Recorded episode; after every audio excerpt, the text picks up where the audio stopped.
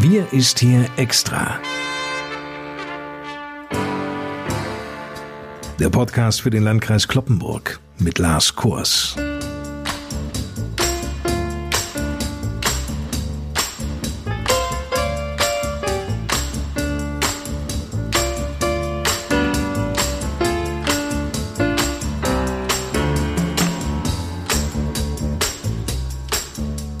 Moin, liebe Leute. Schön, dass Sie wieder mit von der Partie sind.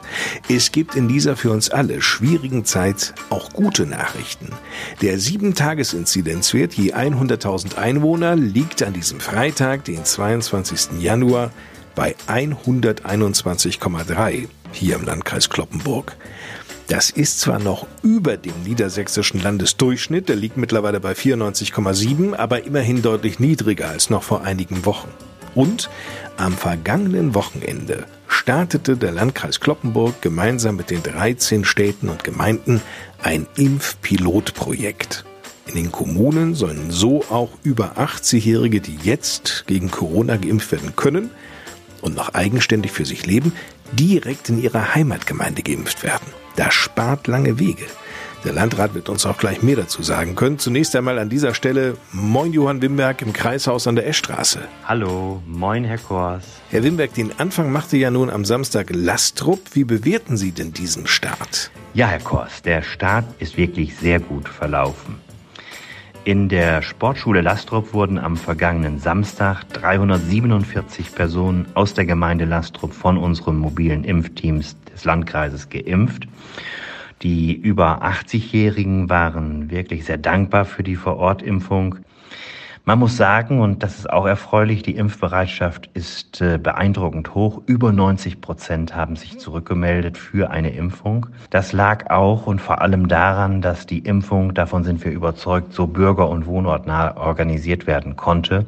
Und das ist ja auch das Prinzip unseres Projektes. Und die weiteren kreisangehörigen Städte und Gemeinden bereiten sich aktuell auch ebenfalls intensiv vor, sind hochmotiviert bei der Sache. Nur wann es wirklich weitergehen kann, ist von der nächsten Impfstofflieferung abhängig. Das ist natürlich das A und O. Darauf warten wir nun gespannt und hoffen, dass auch diese Lieferengpässe bald überwunden werden, damit wir dieses erfolgreiche Projekt weiterführen können und auch die Impfung dann in weiteren Städten und Gemeinden so voranbringen können. Da sagen Sie was, Impfengpässe. Immerhin wurden bei uns im Landkreis Kloppenburg bereits mehr als 3400 Bürgerinnen und Bürger geimpft. Das ist im Vergleich zu anderen niedersächsischen Landkreisen durchaus ein guter Wert. Einige, die Ende Dezember bereits geimpft wurden, erhielten auch schon ihre zweite Impfung. Dennoch gibt es da ein ganz gravierendes Problem. Ursprünglich war ja geplant, dass Niedersachsen jetzt im Januar jede Woche 63.000 Dosen des Impfstoffs erhält. Nun fällt aber in der kommenden Woche gleich eine ganze Lieferung komplett aus. In der darauf folgenden Woche kommt eine geringere Menge als ursprünglich mal zugesagt. Und dann muss man ja auch noch die Lieferausfälle in der ersten Kalenderwoche dazu rechnen. Das bedeutet unterm Strich, Niedersachsen muss in diesem Monat mit rund 40 Prozent weniger Corona-Impfstoff auskommen als ursprünglich mal gedacht. Herr Wimberg, gilt das denn proportional auch für den Landkreis Kloppenburg? Wie sieht's denn hier aus? Noch wissen wir nicht, wann wir die nächste Impfstofflieferung erhalten und somit auch zu Ihrer Frage, das gilt also auch für uns, dass hier entsprechend weniger Impfstoff ankommt oder Impfstofflieferungen, die wir schon erwartet hatten, nicht stattfinden können. Das Land Niedersachsen legt die Dosen für die Zweitimpfung aber weiterhin zurück, so dass alle bisher Geimpften auch ihre notwendige zweite Impfung erhalten werden. Die Zeit bis zur nächsten Lieferung wird hier intensiv bei uns genutzt, um die weiteren dezentralen Impfungen im Landkreis zu koordinieren und zu planen.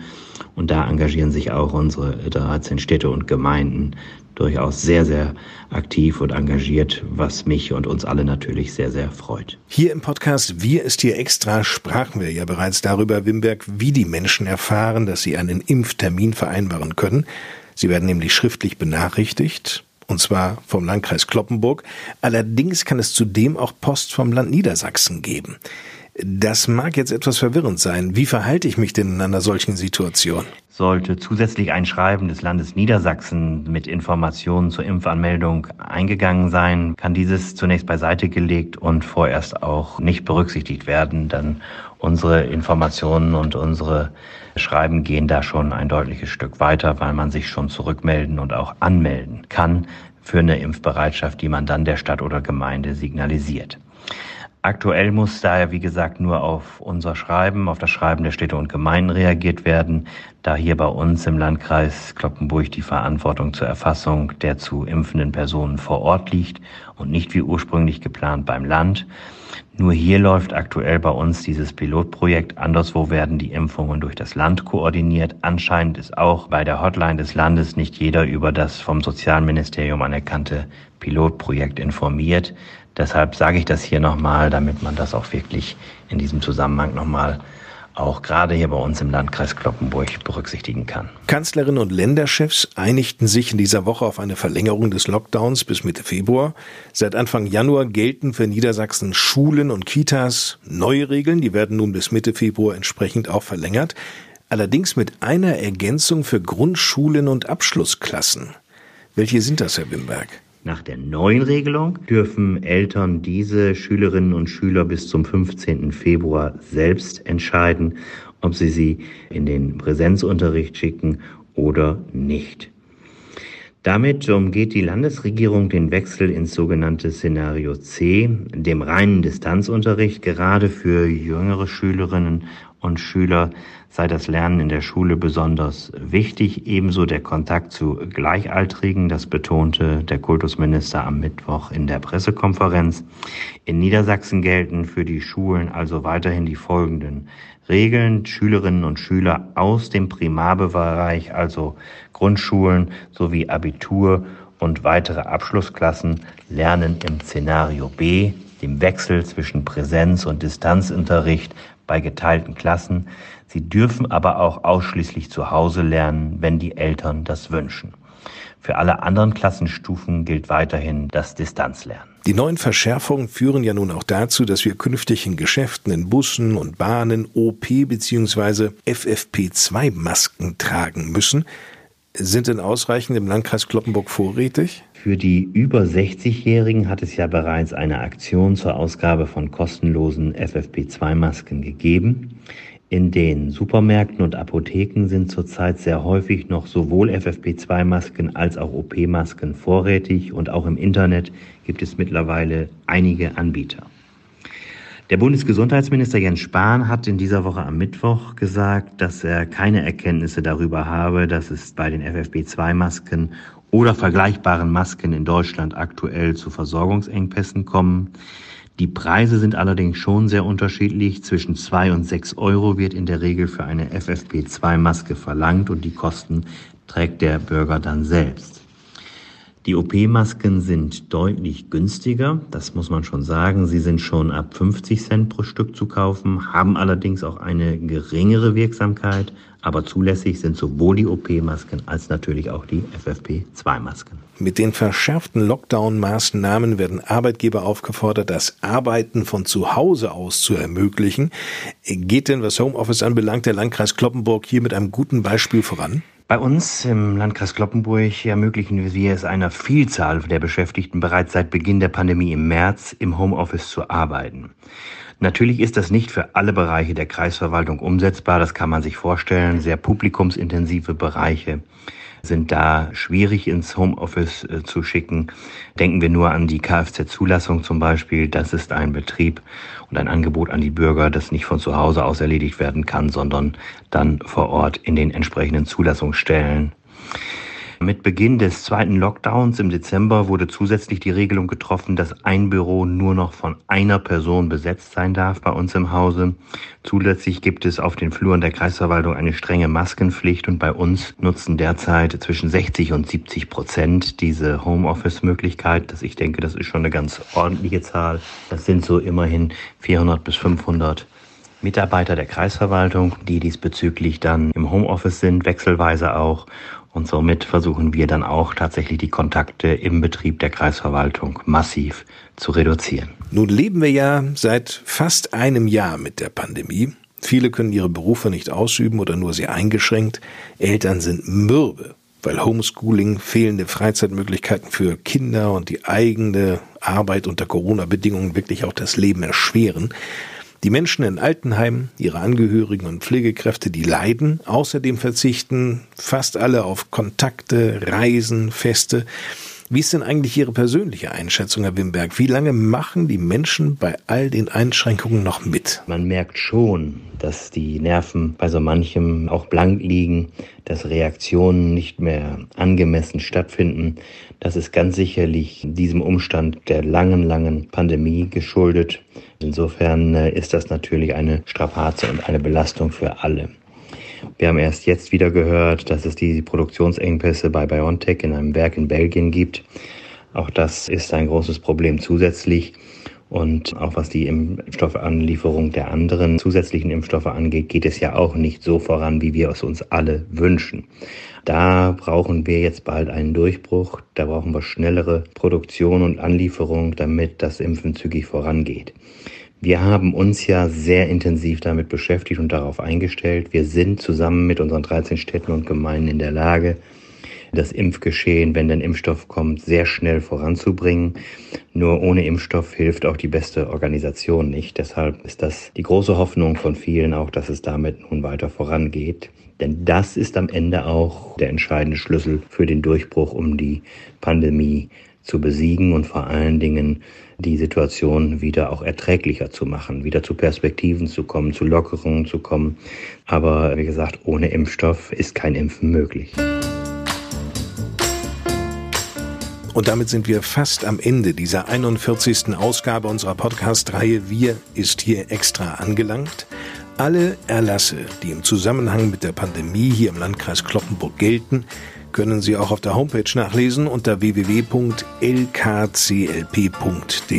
der Homepage des Landkreises Kloppenburg. Dort finden Sie auch Kontaktnummern für persönliche Fragen. Am nächsten Freitag hören wir uns wieder. Bis dahin, Ihnen eine gute Zeit. Mein Name ist Lars Kors und ich gebe noch einmal ab an Landrat Johann Wimberg. Ja, Herr Kors, zum Schluss des heutigen Podcasts wünsche ich mir und Ihnen allen dass wir doch nun bald die ersehnte Trendwende hinbekommen in dieser Corona-Pandemie. Wir haben ja davon gesprochen, dass doch die Ungeduld wächst, verständlicherweise, dass die Leute auch äh, die Geduld selbstverständlich verlieren angesichts dieses schon so langen Zeitraums. Und die Zahlen der letzten Tage und Wochen waren alles andere als mutmachend. Nun die letzten Tage wieder Gott sei Dank ein Lichtblick. Ein Blick und eine Tendenz, die in die richtige Richtung geht, aber wir sollten uns auch nicht zu früh freuen, denn gerade jetzt, in diesen Tagen, in den nächsten Tagen und Wochen kommt es ganz entscheidend darauf an, dass wir die entsprechenden Bestimmungen auch wirklich einhalten und mit Konsequenz durchführen. Deshalb mein Wunsch und gleichzeitig meine Bitte auch, tragen Sie das mit, was jetzt erforderlich ist, mit all der Konsequenz, mit all dem, was nun erforderlich ist, damit wir wirklich eine Trendwende hinbekommen und was wünsche ich mir noch? Was wünschen wir uns sicherlich alle zusammen, dass der Impfstoff bald in größerer Menge vorrätig ist, damit wir den Impfprozess beschleunigen können, damit es wirklich weitergeht und wir das Licht am Ende des Tunnels immer heller sehen werden. Ja, das ist mein Wunsch und es gibt natürlich viele Wünsche, die jeder von sich im Herzen trägt und mit hat, allen, die jetzt im Moment auch gesundheitlich nicht so gut zufrieden sind, wünsche ich natürlich, dass sie schnell wieder gesund werden, wieder auf die Beine kommen. Und ich wünsche allen anderen natürlich, dass sie auch gesund bleiben, gerade jetzt und in dieser Zeit der Pandemie wie überhaupt. Was das Wünschen betrifft, so habe ich heute auch einen Titel von Udo Jürgens mitgebracht für dieses Wochenende, der vielleicht ganz gut in diesem Zusammenhang passt und der das Thema Wünschen durchaus in ganz schöner Form aufgreift. Er heißt Das wünsche ich dir. Dass deine Wünsche Wahrheit werden, dass du gesund bleibst Tag für Tag, dass deine Hoffnungen nie sterben, was immer auch geschehen mag. Dass du jung bleibst, wenn du alt wirst, dass du nie an Grenzen stößt. Das wünsche ich dir, das wünsche ich dir,